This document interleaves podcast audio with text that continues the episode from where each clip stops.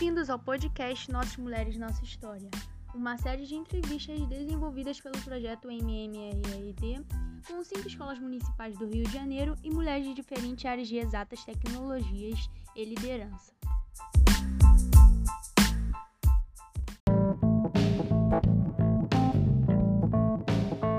Olá, Luiz, eu sou a Joyce. Nós somos da Escola Municipal Rio Grande do Sul.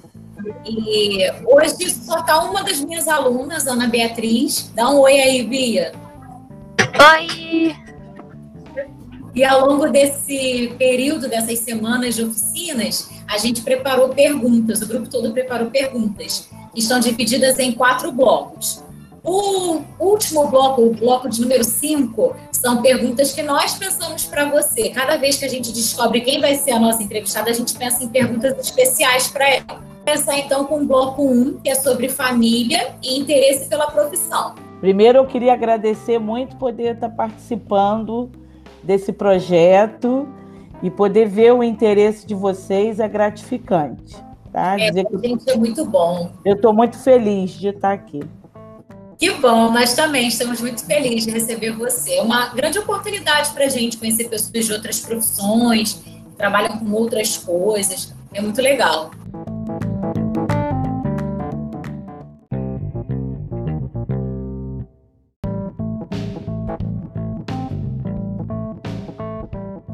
Alguma mulher da sua família, cientista ou famosa, lhe inspirou a seguir seus sonhos? Não, eu na minha família e nem na época que eu comecei, que eu optei por engenharia, eu não conhecia nenhuma engenheira e na minha família também não tinha ninguém da área de ciências exatas. Foi mesmo porque eu tinha uma maior afinidade, senti muita falta de uma identificação, né? De ver uma mulher nessa posição para que eu pudesse compreender melhor as atribuições da, engenha da engenharia, né, como engenheira, mas eu não tinha, mas mesmo assim eu quis fazer aquilo que eu achava que estava mais dentro das minhas afinidades. E quando você descobriu o seu interesse pela área de exatas? É, na verdade, é, eu sempre tive uma facilidade muito grande com o raciocínio lógico e com essa parte é, visual, né, de dimensões, de eu sempre tive uma facilidade com matemática, então é, é, eu tendi muito para esse lado. Agora, não foi tão fácil porque eu também gostava muito de outras áreas. Eu tinha múltiplos interesses. Né? Eu gostava de artes, eu gostava de música, então eu gostava de muita coisa. Só que quando eu estava no ensino médio, é, eu preferi optar pelas disciplinas que eu tinha mais afinidade que era aí essa disciplina da área de exatas. E resolvi escolher optar em engenharia, mas eu tinha múltiplos interesses, como tenho até hoje. Você sofreu alguma pressão para escolher esta outra profissão? Não, é, eu não sofri pressão porque os meus pais eles sempre me motivaram muito a fazer o que eu gostasse, né, o que eu quisesse fazer. Então eu tive muito é, é, entendimento por parte dos meus pais. É, é, claro que as pessoas, eu falei na nossa live, né, que as pessoas sempre estranhavam um pouco as minhas escolhas, né, é, achavam estranho a gente querer trabalhar em engenharia civil, que é uma área mais bruta, sempre tinha, né, a escolha de determinadas funções, mas pressão eu nunca sofri. Eu tive muito incentivo para escolher o que eu tinha vontade. Ah, legal. E como foi a reação da sua família e dos seus amigos ao saberem do seu interesse por essa carreira? Eles sempre te apoiaram? Olha, é, alguns sim, alguns não, porque como eu tinha esse interesse também pela parte de esporte, de música, de dança, né? Sempre tinha aqueles. Era é difícil isso na nossa vida, porque sempre tem aqueles que falam: caramba, mas você vai fazer engenharia, né? Você gosta de música, você gosta de dança, de arte, vai fazer engenharia. Como tinha aqueles que conheciam dessa essa minha parte do desempenho na área de exatas, que falavam: ah, você tem mais é que fazer engenharia mesmo, você vai ser uma ótima engenheira. Então eu tinha as duas coisas, né? Uns que estranhavam muito e outros aí que, que achavam que era aquilo mesmo que eu devia fazer. Como foi a reação dos homens da sua família ou do seu companheiro, caso estivesse na época, com relação à sua carreira na área de exato? Olha, eu escolhi a minha carreira, hoje em dia eu às vezes questiono muito isso, né?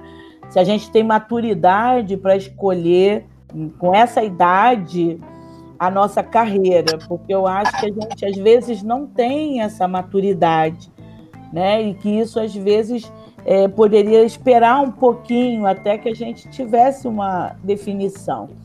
Então, naquela época, eu era muito jovem, eu tinha 16 anos. E, e não foi fácil decidir, não foi nada fácil, mas é, é, as pessoas, como eu disse, as pessoas me deram força quando viram que era aquilo mesmo que eu ia fazer. Eu é que, na verdade, fiquei um bocado insegura né, na, no momento da decisão e no momento da graduação de pensar que não sabia se era aquilo mesmo que eu queria.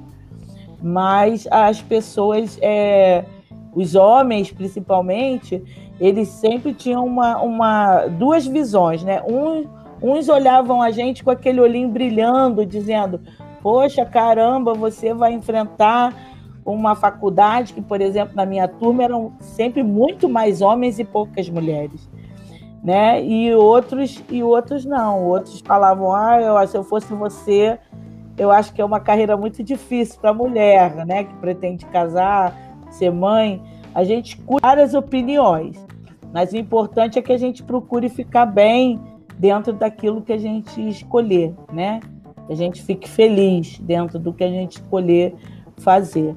E teve alguém que não acreditava que você seria capaz de chegar até aqui? E se sim, como você se sentia quando falavam isso para você?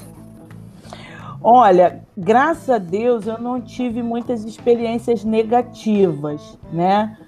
Como é, eu sempre fui, é, é, tive assim um posicionamento muito forte daquilo que eu decidia na minha vida, é, as pessoas acabavam abraçando e comprando a minha ideia né? Então eu sempre fui muito criativa e também não me limitei é, em ficar só na engenharia civil convencional. Por isso eu fui para a área de geotecnia, fui para a área ambiental, fui para a área de resíduos, porque eu nunca tive na minha cabeça que a gente tem que parar, né? Parar é, ou, ou é, achar que ali é o ponto final e que a gente não pode mais ir para outras áreas, porque na verdade a gente pode fazer o que a gente quiser. Né? E hoje é, essa multidisciplinaridade, interdisciplinaridade, ela está tão, tão aí presente nas nossas vidas que a verdade é que a gente pode migrar de uma área para outra no momento que a gente não estiver mais satisfeita, né? Buscar novos caminhos dentro da área que a gente escolheu.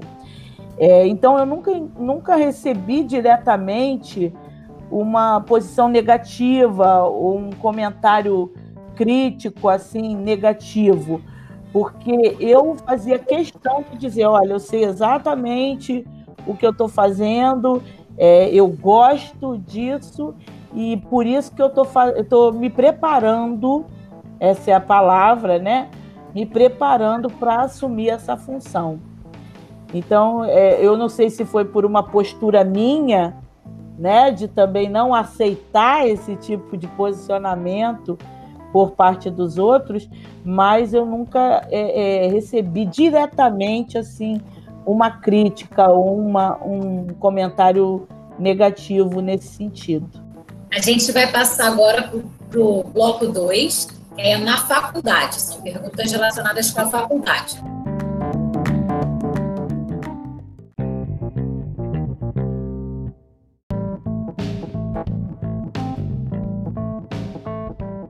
Quais foram os principais assuntos que você estudou durante a faculdade?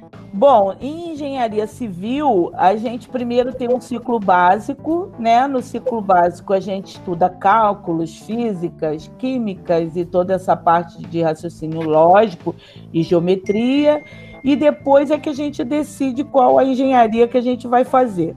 Então a gente entra no ciclo profissional. No ciclo profissional, a gente estuda toda a parte de estruturas que a gente vai fazer, a parte de arquitetura e, e, e né, mais a parte de, de espaço físico, divisão de espaço físico, é, as estruturas que você pode fazer de concreto, metálicas e todas as demais que hoje tem de oferta no mercado. A gente estuda as características do solo, né? Tudo aquilo que a gente vai construir em cima, vamos dizer assim, e o tipo de impacto que a gente vai realizar construindo aquela instalação naquele, no ambiente que você proporcionar. E você tem assim uma área muito grande é, que você pode escolher, que envolve desde a parte de saneamento, que é a parte de água, esgoto, dentro de uma construção, é, a parte de estradas, que também é, é faz parte da engenharia civil, a parte de construção civil, que é o trabalho na obra, né, na, na área de construção propriamente dita, e a área de cálculo estrutural, é, que é quando você vai para esses escritórios de cálculo e calcula essas estruturas que deixam em pé todas essas construções. Né? Então, essas são as principais áreas aí que a gente pode estudar dentro da engenharia civil. Agora, dentro de cada área dessa, o céu é o limite, né? Você pode aí migrar e permear para uma série de outras coisas, como a economia, a parte de planejamento, a própria área, a própria área de meio ambiente, né? a parte social da engenharia, né? socioeconômica, da engenharia financeira. Então, você pode abrir aí um milhão de leques dentro da engenharia civil. Muito interessante, muito legal. E o que você mais gostou de fazer durante a sua faculdade? Olha, eu gostei muito desde a faculdade da área de mecânica dos solos, que é uma disciplina que estuda toda essa parte é, é, de capacidade de suporte do solo, né? O quanto ele pode suportar, como é foi feita a formação dele, é, a questão das encostas que eu adoro né? Como ela se mantém ali de pé, por que, que ela se mantém de pé, qual é a resistência que aquela, que aquela encosta tem, né? Principalmente quando as pessoas decidem morar, né? Habitar em cima dela. O que, que acontece com esses morros quando a gente altera, né? É, é, é, é o natural deles, quando a gente se instala em cima, quando a gente tem comunidades em cima.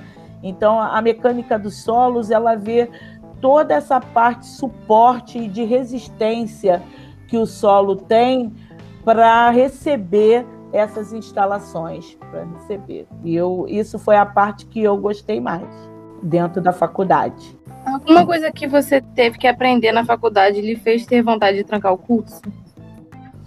Olha, o grande problema da faculdade de engenharia é o ciclo básico todo mundo reclama do básico por causa dos cálculos. Né? A gente tem aí quatro disciplinas de cálculo. Três, umas têm três, outras têm quatro disciplinas de cálculo. E o básico da engenharia, ele, é ele é responsável aí por pelo menos uns 50% da evasão, da saída dos alunos dos cursos de engenharia.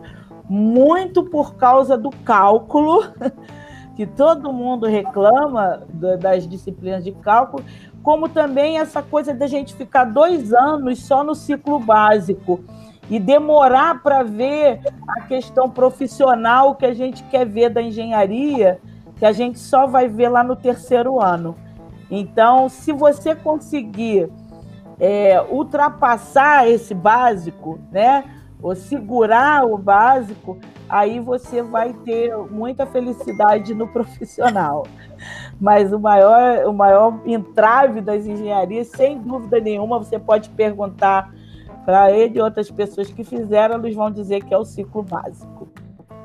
E você precisou trancar o curso em algum momento? Não, eu não precisei trancar. Eu tive que adiar um pouco a minha formatura porque eu quis fazer estágio, né? Eu senti muita necessidade de estagiar. Então, como eu fazia estágio na Petrobras, ali no SEMP, no fundão, e eu fazia o ERG, então eu não consegui fazer todas as disciplinas né, daquele período e acabei postergando aí mais um período, adiando aí mais um período a minha formatura, mas não cheguei a trancar. A precisar trancar. E como a falta de representatividade feminina na sua profissão impactou ao longo de sua formação? Sim, isso, como eu coloquei, foi é, um problema, né? Não sei se um problema, mas uma dificuldade. Porque a gente, quando tem a sua idade, Ana Beatriz, a gente tem uma visão de que a gente quer ser bem sucedido, né? Nós queremos ser independentes, queremos ser bem sucedidas. Às vezes a gente tem uma visão errada do que é o bem sucedido. Né? Hoje a gente entende que o bem-sucedido, quando a gente fica mais velho, são outras coisas, né? que não necessariamente só o, o ápice profissional, né? um destaque profissional. Está muito além disso. Mas na sua idade, eu pensava muito em ser bem-sucedida. Só que eu olhava ao meu redor e eu não conhecia nenhuma engenheira. E muito, muito pelo contrário, não conhecia ninguém que ocupasse um cargo de chefia na engenharia que fosse mulher. Então eu me questionava muito por isso. Eu pensava, ah, será que eu vou conseguir ser bem sucedida? Né? Será que eu vou conseguir chegar lá num patamar de gerência, de ser respeitada pelas outras pessoas? Porque a gente também confunde muito que o bem-sucedido, né? O respeito vem por ser bem-sucedido, né? Mas é, é, eu tive esse tipo de dificuldade, porque eu queria ver um destaque. Eu não queria só ver uma médica, como eu vi às vezes, né? A médica é, brilhando. É, eu não queria ver só uma professora brilhando. Eu queria ver uma engenheira lá em cargo de chefia, comandando lá aqueles homens todos. Né? Eu tinha essa vontade, mas na minha época não tinha. Então eu, eu ficava um pouco assim pensativa por causa disso. E quantas mulheres, em média, tinham na sua turma da faculdade, no corpo docente da faculdade, na pós-graduação? Bom, na minha turma nós éramos mais ou menos umas cinco mulheres e uns 50 homens, né? Mais ou menos nessa proporção. É, e algumas foram saindo pelo caminho, né? Então, no final das contas, a gente fica assim, em torno de três, quatro mulheres aí para majoritariamente os homens, né? O público masculino. E até aí tudo bem, porque também eu não posso dizer que, eu, que a gente sofre na, sofreu na faculdade. Eu não sofri na faculdade. Eu fui muito feliz na minha faculdade, fiz amigos que a gente tem o grupo até hoje, tem contato até hoje e eles eram muito queridos com a gente. É claro que, como sempre, tentavam proteger a gente, né? Ninguém podia chegar perto da gente. Toda vez que a gente saía, que a gente saía muito, passeava muito, ninguém podia chegar perto da gente, porque eles sempre quiseram proteger a gente durante a faculdade. Porque essa era a visão que eles tinham, né? Que a gente precisava ser protegido. Já no corpo docente, a mesma coisa. Eu acho que durante toda a faculdade, eu, eu, eu tive acho que umas três ou quatro professoras e o resto todo do corpo era de professores, né, de homens. Também uma proporção bem reduzida. Quase sempre é, as minhas é, o meu contato na engenharia, mesmo depois de formada e no trabalho, sempre era majoritariamente masculino, em grandes proporções. Principalmente por causa das áreas que eu decidi atuar depois, aí mesmo é que a maioria eram homens, que eram áreas bem brutas de trabalho, né, em ambientes bem rudes. Então, é, é, eles consideravam que as mulheres não aguentavam aquele ambiente. Então era muito, é, mesmo depois da, na minha área de trabalho, também sempre foi majoritariamente masculino. Durante os seus estudos, você ouviu piadas ou insinuações de que era menor, menor capaz por ser mulher? Se sim, pode nos contar algum caso? Olha, nós, eu nunca tive diretamente, né? Apesar das pessoas é, é, é, na faculdade já começava assim por ser muito homem, eles tinham o, o hábito de é, colocar a gente numa posição mais organizada, vamos dizer assim. Ah, ela é que tem um bom caderno, porque a mulher é mais organizada. Então, vamos, todo mundo tira cópia. Luiz, olha, você anota a aula, porque todo mundo vai tirar cópia. Mas, assim, diretamente, gente, eu nunca sofri esse tipo de, de agressividade, né? Porque eu considero uma agressividade. E eu não sei se por a gente estar tá num ambiente masculino também, a gente acaba criando uma coraça, né? Então a gente fica mais forte e, e fica mais bruta, querendo colocar, impor mais, sim, o que a gente pensa, porque a gente acaba é, é, criando esse mecanismo, esse dispositivo, para se fazer presente ali naquele, naquela massa masculina. Né? Então a gente até fica um pouco mais forte por causa disso, eu acho. Para você poder dar conta de você estar tá sempre alerta. Né? Se alguém questionar, você já está respondendo. Não, eu sei, eu estudei, inclusive estudei mais do que você, me preparei mais do que você, né? Então a gente fica um pouco mais descolada nesse sentido. E aí eles vão aprendendo né? Que nem tudo é da maneira como eles pensam.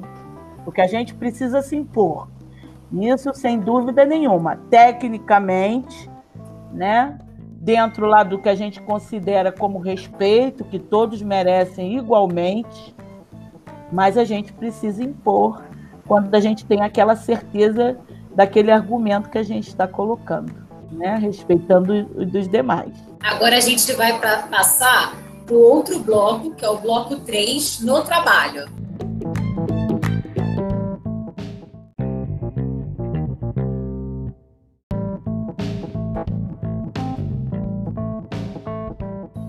Você foi recebida pelos homens nos seus primeiros empregos? Quando eu fui para minha primeira obra, que eu achava que, que, que era da construção civil, foi muito engraçado, porque eu era a primeira engenheira que estava chegando na obra. Então, foi uma movimentação dentro da obra no sentido de me deram um capacete cor-de-rosa, porque é, eu fui inicialmente tratada como um bibelô da obra, né? E o servente da obra, né, por quem eu tinha muito carinho e muito respeito, o mestre de obra e o servente da obra, eles me tratavam como uma princesa. É, chegavam a fazer ovo mexido, olha, ir na padaria comprar pão e fazer ovo mexido para eu comer, porque eles ficavam com medo de eu desmaiar dentro da obra. Então, é, era um carinho, mas era um carinho excessivo, né? Porque eles não estavam acostumados a terem uma mulher dentro da obra. E criaram toda uma dinâmica de banheiro, tudo teve que se transformar um pouco para que eu pudesse trabalhar lá. Mas, ao contrário do que algumas amigas minhas passaram, eles fizeram isso de maneira muito carinhosa. Apesar da gente saber, né, uma forma velada que é por a gente ser mulher, né? Mas eles fizeram tudo isso de uma forma muito carinhosa e eu sou muito grata por isso. Que aos poucos eu fui impondo, né? Eu fui mostrando que eu não era aquele bibelô. Então, quando eu subia no caminhão para ver uma, uma peça que estava chegando na obra, quando eu descia no posto do elevador, quando eu subia para identificar um problema de vazamento, ou visualizar se eles estavam usando equipamento de segurança, com o tempo eles foram entendendo e me respeitando, né? enquanto profissional e, inclusive, aceitando o meu. É, o engenheiro sênior que tinha na obra, inclusive, quando queria pedir alguma coisa, pedia para mim. Né? Aí ele já passava a pedir para mim, para eu entrar em contato com eles, porque eu tinha uma forma de falar que talvez ele já tinha perdido, né? Por ser mais velho, por estar mais enrijecido na profissão, que ele já tinha perdido. Então, é, é, eu fui muito feliz, apesar de inicialmente, de fato, ser tratada como uma princesa dentro da obra, com um capacete rosa, mas sempre fui tratada com muito carinho, com muito respeito e, inclusive, tecnicamente, com o tempo, eu fui muito absorvida. Agora, quando eu passei para as outras obras mais brutas, aí era complicado, porque eu chegava na obra e a gente sempre tinha aquele olhar enviesado, né? Das, daqueles, das pessoas que trabalhavam lá e que te olham atravessado e dizem assim: nossa, será que ela vai aguentar o tranco, né? Será que ela vai conseguir trabalhar aqui? Acho que ela não vai. Sempre tem esses olhares que você detecta, né? Ele está duvidando, acho que ele está. Mas você, você que vai trabalhar aqui, você que vai para o aterro, né? Você que vai lidar com essa obra. Então a gente tem aqueles olhares, mas a gente aprende a conviver com aqueles olhares e mostrar no trabalho, né, no dia a dia que a gente é capaz. E aí os olhares vão se transformando, né? De, de é, um, um, certo é, receio de que a gente vai conseguir cumprir aquele trabalho, eles vão passando para uma admiração né, um, um novo olhar aí por parte deles de que a gente pode fazer. É muito gratificante isso também. E você já foi é, subestimada na sua carreira por ser mulher? Assim, por causa disso, né? Porque muitos esperam que você não vai aguentar, por exemplo, aquele ambiente de trabalho, uhum. né? Ah, desde aquele fase inicial de, ah, não sei se eu vou te colocar lá porque né? Porque eu não sei se você vai dar conta, lá não tem isso. Eu fiquei até com problema renal por causa disso, que é difícil até ir no banheiro, né? Nesse tipo de atividade. Mas é, é, eu tive um, um, patrão, né, um chefe muito é, é, importante na minha vida, em que ele não tinha essa visão. Então ele botava a gente para frente de combate mesmo né? Ele era um pouco mais rude. É, e ele colocava a gente para frente de combate e dizia: vai lá e encara que eu sei que você resolve. Então, isso também foi muito bom para mim, porque ele me botava nesses ambientes que as pessoas normalmente consideravam que a gente não conseguiria, e quando a gente conseguia dar solução e resolver o problema, era uh, tudo de positivo, né? Porque a gente mostrava que podia e eles seguiam dando aquele tipo de desafio para gente. Você já sentiu que teve menos oportunidades que os homens para participar de alguns projetos ou ocupar cargos de liderança? Olha, no início sim, porque às vezes a gente é colocado num projeto pela aquela parte de organização que eu já falei, né? Então, ah, a Luísa vai ficar com a parte de organização, vai ficar com a parte de compilar os dados, de organizar os dados, e na verdade a gente não quer, a gente quer estar tá fazendo outra coisa e não ficar só como um organizador. Então, às vezes, isso acontece e é o que eu digo: você tem que se impor e dizer, não, vou organizar hoje, amanhã quem organiza é você. Né? Amanhã eu vou para o campo e você fica organizando. E você tem que se colocar, porque isso acontece, sim, né? É, é, e, mas você precisa, eu volto a dizer, você precisa, através de argumento técnico, né, um embasamento técnico e preparo, o seu preparo, a sua capacitação profissional para vencer aí de forma é, mais leve possível esses obstáculos que você consegue mostrar o seu trabalho. Você já pensou em desistir? Por conta de ser uma área que geralmente não é frequentada por mulheres? Por não. medo de discriminada?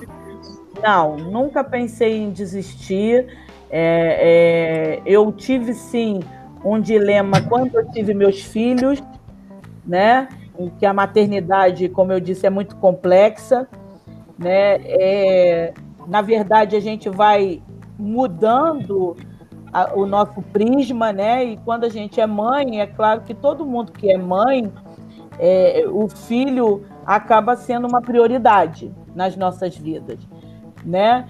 E quando a gente é, coloca o filho como prioridade, quando você trabalha num ambiente que é um ambiente de risco, você começa a pensar duas vezes, né? Essa é a verdade. Você começa a pensar mais se não tem outras alternativas que você possa é, trabalhar se considerando responsável pela sua saúde, pela sua integridade física, para estar tá ali com a sua prioridade, que são os filhos. Né? Então, você é, não, não considera uma questão de desistência, mas você rever, e a gente está sempre pronta para rever né, as questões na vida, mas a gente rever aí quais são os caminhos que a gente pode tomar para continuar dentro da área, mas tendo como as prioridades que vão mudando ao decorrer da vida, né? E que isso é absolutamente normal. Concordo com você, exatamente né? isso. As coisas mudam a perspectiva da vida muda. Sim, a perspectiva, as prioridades, né? Sim. E você só tem que ir escolhendo outros caminhos que você possa tentar ser produtivo. É claro que a gente não é tão boa em todos, né? Eu era muito boa na área de campo, eu sou uma pessoa muito prática, que gosta de, de obra, que gosta de campo. Então, essa, de fato, era a minha paixão mas eu não sou tão boa na área de pesquisa. Aliás, eu não me considero nada boa na área de pesquisa. Mas você vai revendo os seus caminhos em função dessas novas prioridades que vão aparecendo na vida. Né? Mas eu acho isso absolutamente normal e, e a gente tem que ser feliz, é o que eu falo para os meus filhos sempre. Né? A gente nem sempre tem as escolhas totalmente daquele jeitinho que a gente queria, mas a gente tem que buscar ser feliz e ficar em paz com as nossas escolhas, né? Porque naquele momento nós tivemos é, é, motivos para fazer aquelas escolhas. Então a gente tem que ser feliz e ficar em paz com as nossas escolhas. Você já se sentiu intimidada por algum homem no seu local de trabalho ou até mesmo por outra mulher? Olha, já me senti testada, né? Desde jovem aí, quando eu comecei na engenharia, eles sempre faziam teste, era normal. Teste para ver até onde a gente suportava. Então é aquilo que eu falei. Ah, tá chegando é, uma porção de, de pavimento no caminhão. Quem é que vai lá fiscalizar para ver se chegou tu? Luísa, vai lá, sobe no caminhão, né? Manda a Luísa subir no caminhão. E a Luísa tem que subir, vai lá e sobe no caminhão, né? Ah, tem que verificar uma coisa no poço do elevador que não está dando certo. Ah, quem vai descer no poço? Então, eles fazem testes, a gente sofre testes, né? É, Luísa tem uma área lá de risco em que as pessoas estão assentadas e a gente precisa fazer um dreno.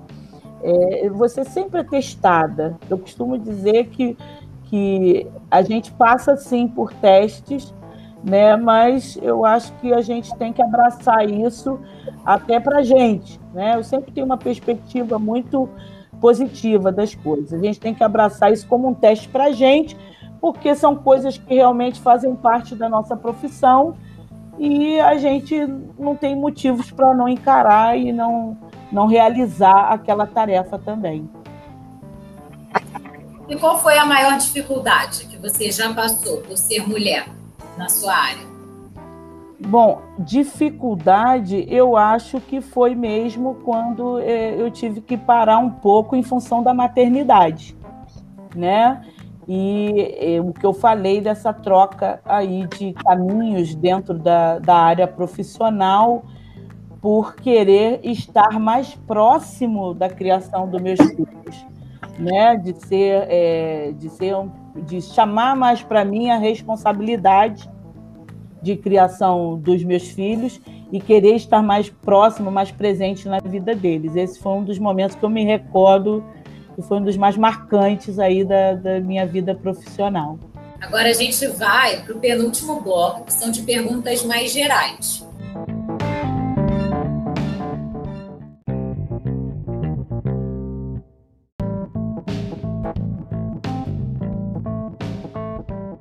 Você já recebeu um salário menor que o de um homem, mesmo exercendo as mesmas funções? Olha, que eu soubesse, não. Mas é claro que hoje eu sei que quando a gente é engenheiro é, no início da carreira, né, é, isso acontecia é, com frequência, quando a gente é mais jovem. Hoje não, até porque eu sou funcionária pública, né? Então existe aí essa igualdade em termos de salarial. Mas na iniciativa privada, no início, sim, eu tomei conhecimento que a, a engenheira é, ganhava menos. E já aconteceu de você ser julgada por pessoas que têm preconceito pelo fato de você exercer essa profissão? Não, preconceito direto, não. Não, eles, é como eu disse, a gente está sempre como se fosse testada, né?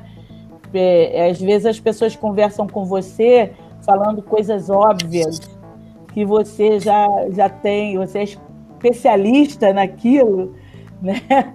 E você às vezes escuta e às vezes fala assim, ah, é, quando você está disposta a responder, você entra, né? Eu costumo até é, entrar no embalo e dizer, é mesmo, eu vi coisa nesse sentido, né? Mas isso acontece com uma certa frequência as pessoas virem conversar com você, coisas assim óbvias e coisas dentro da sua carreira que você já trabalhou com aquilo, você sabe às vezes que a pessoa nem está tão certa, não está certa, mas você é, é, vai encarando. É o que eu digo, se você for encarando com naturalidade, você consegue sair dessas situações. Eu vou aproveitar que você falou sobre isso e já vou te fazer outra pergunta que está relacionada com isso. A gente trabalhou com as meninas três termos em inglês: o interrupting, mansplaining e o appropriating. Sim. E o mansplaining foi o que você falou, né? De Sim. explicarem o óbvio, o nome explicar o que você já sabe, como se você não soubesse. Isso acontece. O interrupting, de o homem está sempre interrompendo e atrapalhando mesmo aquilo que você vai falar. O appropriating, que é quando ele se apropria como se fosse uma ideia dele e na verdade ele está usando uma ideia sua. E aí a nossa pergunta é se você já sofreu no seu trabalho, mental interrupt, mental planning ou appropriate.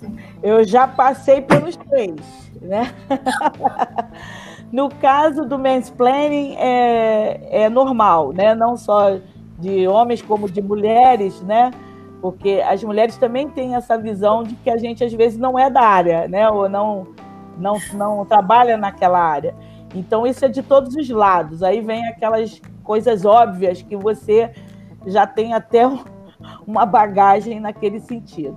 O man interrupting é, é eu tive muitas vezes é, na hora do trabalho, porque isso em engenharia acontece muito. Às vezes você existe até uma expressão que eu não vou usar aqui, porque não é muito boa para para adolescente, mas tem uma hora que você tem que dar aquele famoso soco na mesa na engenharia e mostrar o seu ponto de vista é, em, em, em termos técnicos da solução daquele problema. Né? Então, isso acontece também, para a mulher acaba pesando um pouco mais, né? porque a gente tem que ser firme naquela solução técnica que a gente está é, colocando. Appropriate. Se apropria da nossa ideia. O appropriating, é, eu acho que algumas vezes sim, eu passei, né? Mas eu, como sou, a gente aprende, é o que eu disse, a gente aprende a ficar mais forte e ser danada, né? Eu fui lá e fiz questão que colocassem o meu nome. Né? Então, isso já, é, as três já aconteceram mas eu consegui, como eu disse, eu consegui é, é, lidar e resolver com todas as três. Você já sofreu algum tipo de assédio no trabalho? Não, Nunca sofri, é, é, não tenho essa experiência de assédio no trabalho. Não tenho. E quais as principais atividades que você precisou conciliar com os estudos e concilia hoje com o seu trabalho? Algumas delas, como as atividades domésticas, por exemplo, ficou sob sua responsabilidade por você ser a mulher da casa ou da sua família? Olha, é, no momento de pandemia, né? Você diz, é porque sempre é uma divisão. É, eu costumo dizer que é uma divisão que não é boa pra é. gente, né? Não a gente acaba, acaba ficando é, é, muito é, um pouco prejudicada nessas divisões. É, até porque a gente tem essa visão e cresce com, que, com a visão de que a gente é mais organizada e a gente sabe fazer melhor as coisas, né? Que aquele cara não vai saber fazer. Eu tenho dois filhos homens, então eu reclamo com eles o tempo inteiro. Porque para eles é normal pegar a toalha e botar em cima da cama. E aquilo me enfurece, né? Aí eu não espero, eu vou lá e pego a toalha da cama e boto no lugar. Mas é, é, é, é uma questão da cultura, isso sem dúvida nenhuma, né? Os números estão aí para mostrar isso, mas é uma questão, acho que nossa também, por ter sido criada nessa cultura. Sim. Né? A gente querer resolver as coisas é, do nosso modo. Né? E eu tenho também um pouco isso, eu tenho que trabalhar isso e tenho que melhorar isso em mim, porque eu acho que eu quero muitas coisas do meu jeito e a gente só sai perdendo com isso. Sim. Porque a gente só acumula né, as funções e os trabalhos.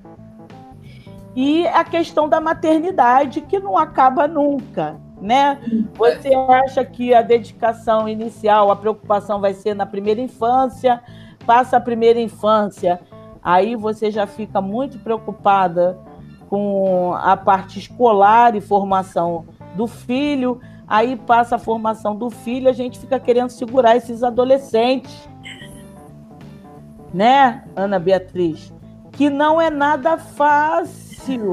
A gente pensa que vai melhorar quando vocês crescem, mas não melhora, né? Só piora. E a gente abraça também essa causa porque filho acaba resolvendo as coisas com mãe né? Então, é, é, essas são as dificuldades. Conciliar tem que melhorar um pouco, a gente tem que aceitar que as coisas podem não ficar da nossa maneira, da maneira que a gente quer, mas tudo bem. Exato, né? é. é tudo tá bem.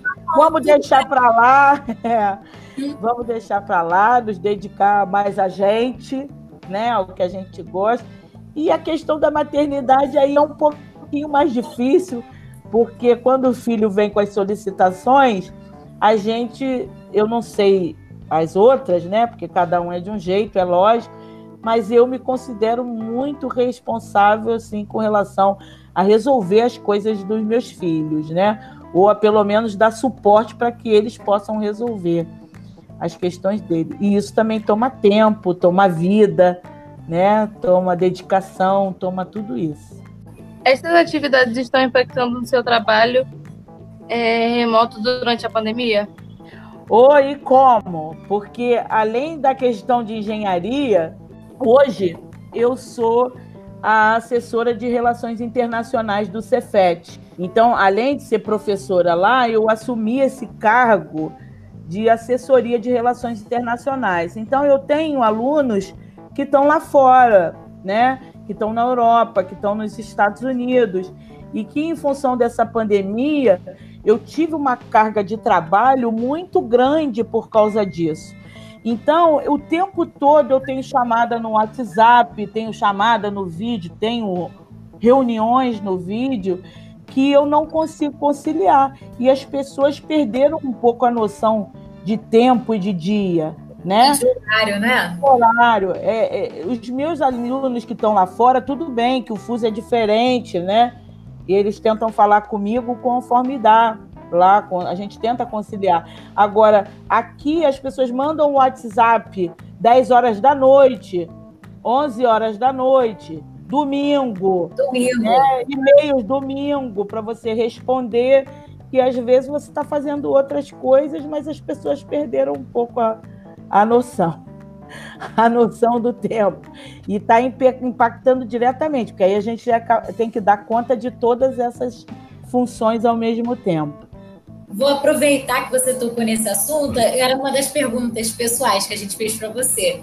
Como que é ser assessora de Relações internacionais, é, do Cefet? Então, não tem nada a ver com engenharia, né? Não tem nada a ver com engenharia, porque você ser assessora de relações internacionais é ter uma visão muito humana, né, de todo esse processo.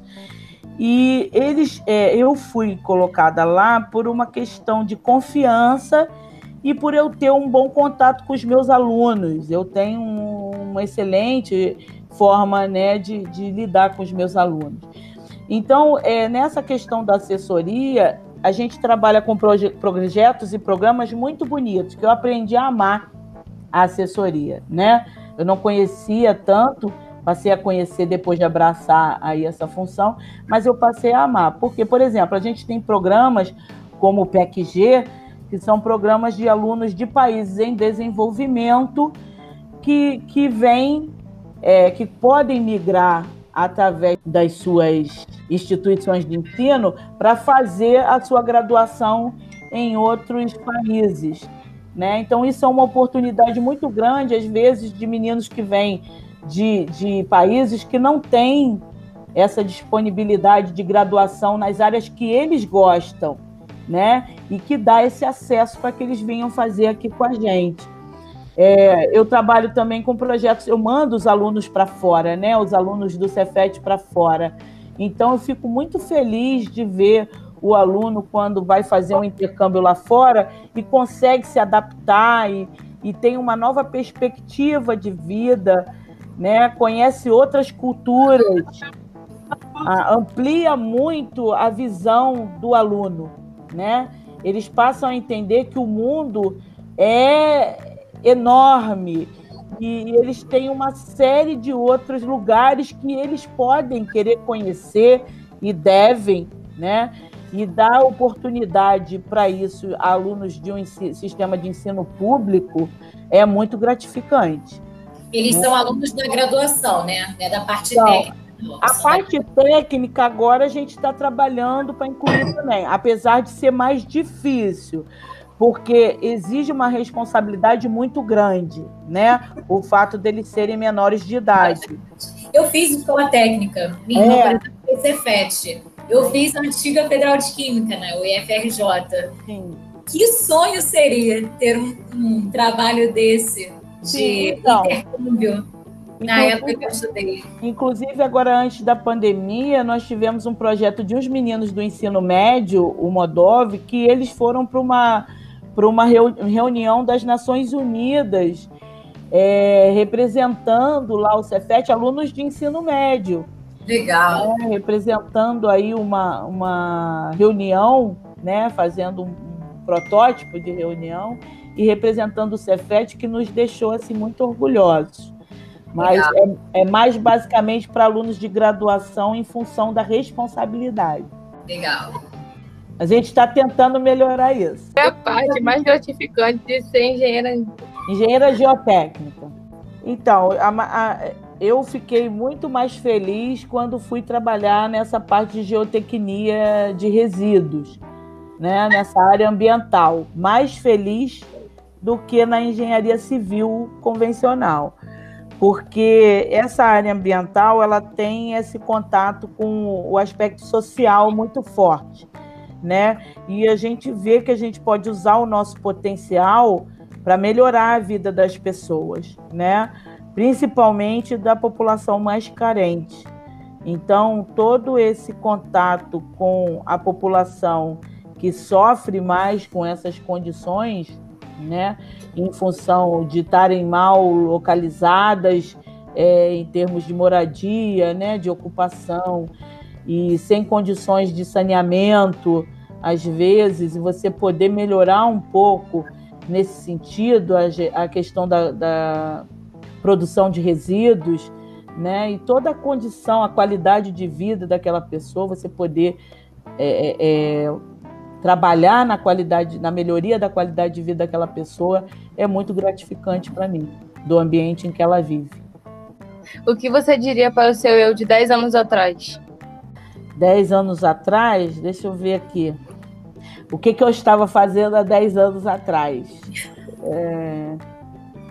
Ah, com certeza é, eu imaginei que não fosse conseguir voltar e terminar o meu doutorado, porque eu já estava com os meus dois filhos e eu falaria segue adiante, que é difícil, mas você consegue. E eu consegui. Legal. A gente vai para o último bloco agora, que são as perguntas que a gente pensou para você.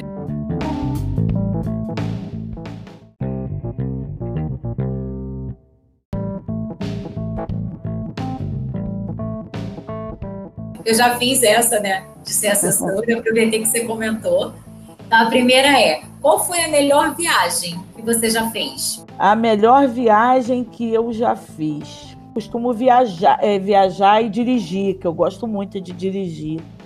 Eu dirigi ali na, na rota 1 é, um dos Estados Unidos, na costa ali da Califórnia, né? Que eu gostei muito, porque eu gosto muito da, dos ambientes naturais então, tem duas. As viagens aqui do Brasil também me marcaram muito. Ali a Bonito, né, que eu gostei muito, e, e, e o Nordeste brasileiro, que eu também sou apaixonado. Mas a, eu acho que essa da Rota 1, que eu dirigi por toda aquela costa da Califórnia até Los Angeles, eu, eu gostei muito. Temos visto muitas questões ambientais agora no Brasil você pode nos explicar um pouco sobre esses problemas ambientais que temos visto no, Pantanal e na Amazônia? Então, é, o grande problema é, é, é, do Brasil é querer manter a produção a qualquer custo, né?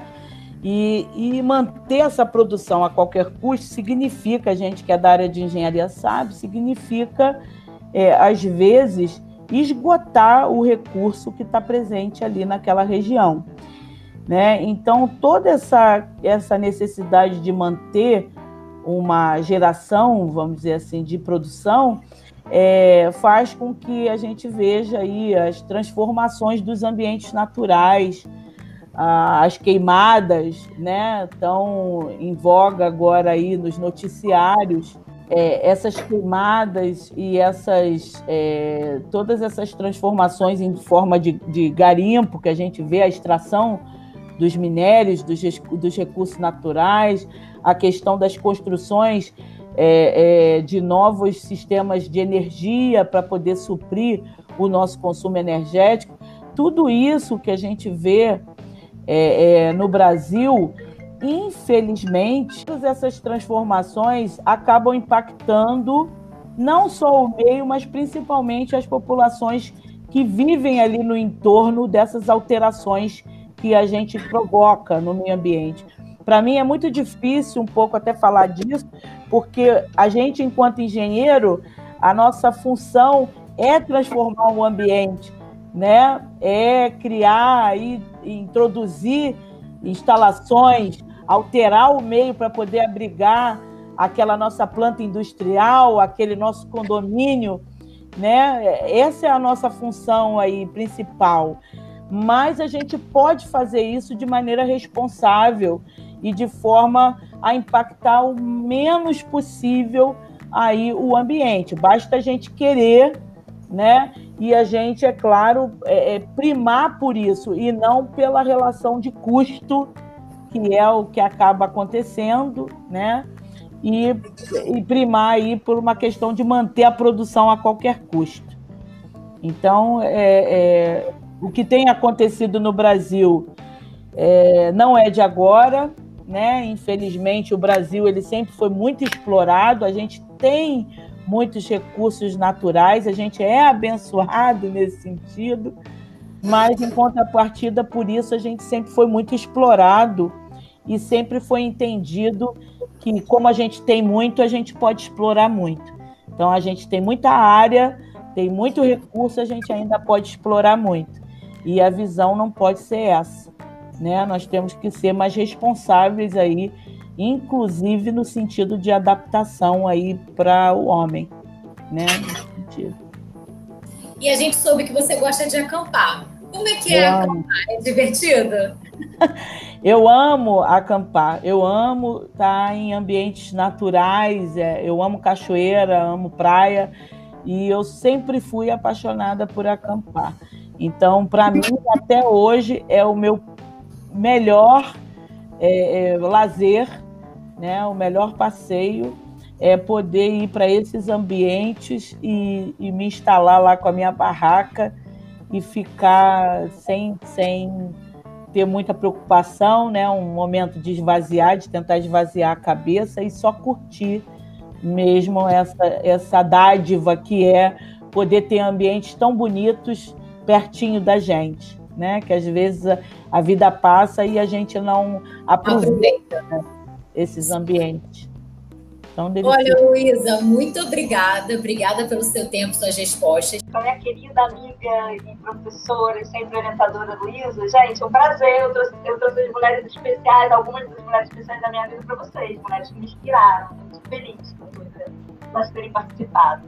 E você é nossa também. Então, Obrigada, gente. Foi ótimo. Obrigada, Luísa. Eu que agradeço, agradeço a vocês. Espero que esse projeto continue, que nos dá muito orgulho de participar e que essas meninas é, é, tenham toda a base que elas precisam para decidir aí e ser o que elas quiserem, né?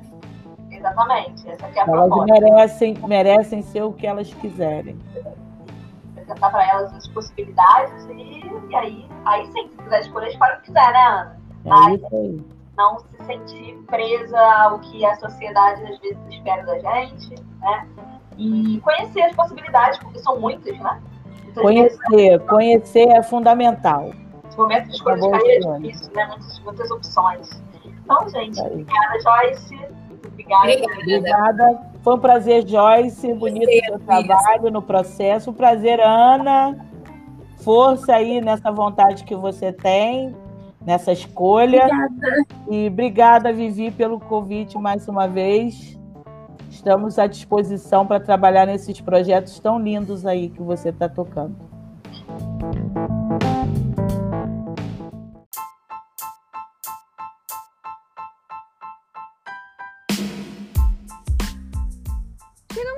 podcast Nossas Mulheres Nossa História, uma série de entrevistas desenvolvidas pelo projeto MMRRD com cinco escolas municipais do Rio de Janeiro e mulheres de diferentes áreas de exatas, tecnologias e liderança. Esperamos que tenham gostado e até a próxima!